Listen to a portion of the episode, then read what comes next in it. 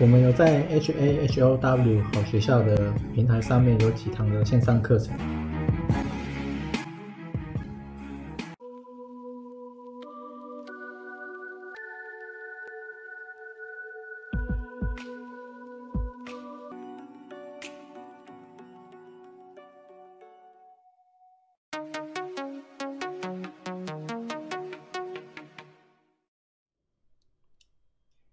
今天是二零二二十月十一，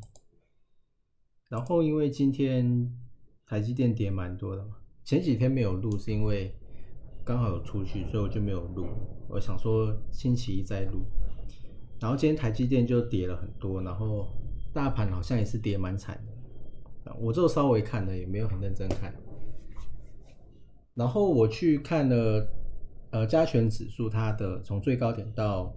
目前的跌幅大概是三十趴，我看是二十九点九，我是用 XQ 去抓的 XQ。然后因为这一次其实是通膨压不下来，那你经济就是必须要付出代价。然后再看债券，如果你去切到月月线看的话，其实这种债券大抛售有点像一九九零，比较像那一次啊，两千跟两千零。八那那个时候好像都是，好像都是因为经济，然后垮下来的。是一九九零那一次是因为通膨，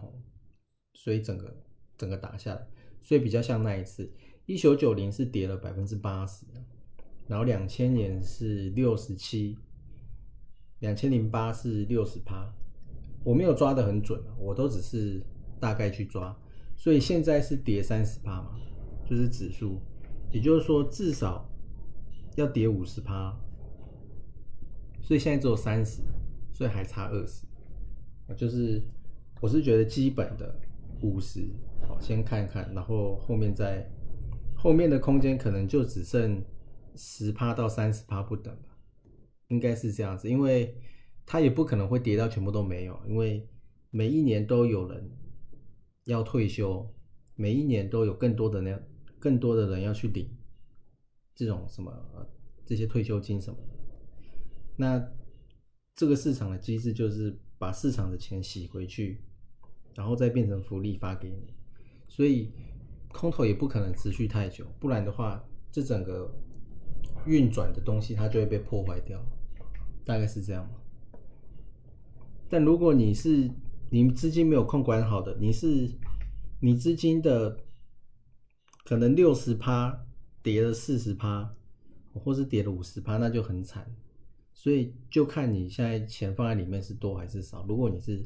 太多的，那你基本上你就是死定了。然后这一次的道琼其实现在是没有破，比较没有那么弱势的。相对弱势的是纳斯达克，那费半那个就不讲，因为它那个已经跌到快爆炸了。纳斯达克现在是比道琼还要跌比较多的，因为之前是传出有瑞士信贷，我记得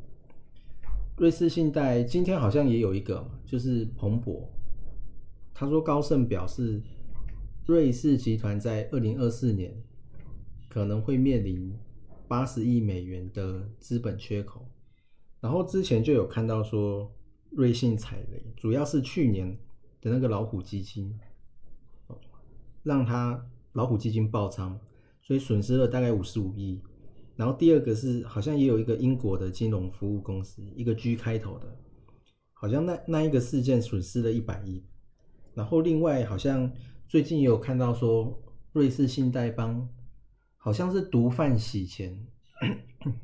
所以他这个诚信的问题也是面临很大的考验。那这个是。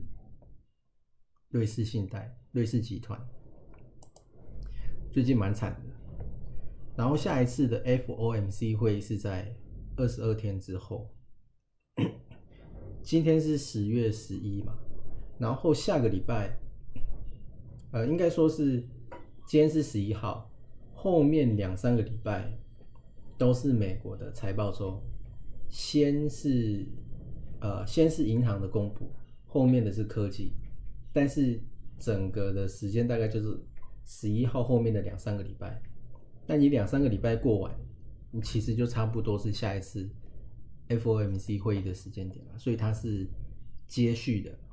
啊，它是一个接续的接续的时间点，所以应该都不会太好。然后这个是欧洲股市集体走低，他说连续第五个交易日下跌，然后英国的央行发出警告，这个是呃应该是英国那边的退休基金吧，好像是养老基金，好像要破产，然后好像呃他说此前英国央行。啊，他就有发出警告说，英国的养老基金出现了危机，并对金融稳定构成了重大风险，所以这个也是蛮麻烦的。然后另外这个是俄罗斯好像又开始在打那个乌克兰，就是反击。这个是 CNBC 的，他就是说在四十八小时之内，这应该是呃今天或昨天的。在四十八小时之内，俄罗斯就是攻击乌克兰，然后是用射了很多飞弹，反正他就是啊一些报复的行为这样子。听说就是有瞄准那个好像是列车还是火车在行进，行进在桥墩上面，然后去炸，然后就整个桥墩都毁掉这样子。但这个我只是好像有听。好像有听到，我没有这么确定。然后另外是 VIX 恐慌指数现在是三十三点四八，所以未来它很有可能会冲到六十以上，我觉得是有这个可能的，所以可以稍微去关注一下 VIX。然后再来是台积电嘛，就是张忠谋好像他有接受。啊，美国哥伦比亚广播公司六十分钟的节目，然后他好像有被问到说，如果发生战争的话会怎么样？然后他就说，如果发生战争的话，那台积电啊，或是台积电哦，就是一切都会被摧毁这样子。那这个是他讲的，所以毛毛的。然后台积电今年是跌很多。已经到四百了，所以呃，就蛮惨的这样子，因为很多人都存这个嘛。我看今天散户也是也是一直在买，也是都站在买方，包含了其他的 ETF。那你可能只只能等到这些人全部都死掉，才看看有没有机会。那大概就是大概就是这样子嘛。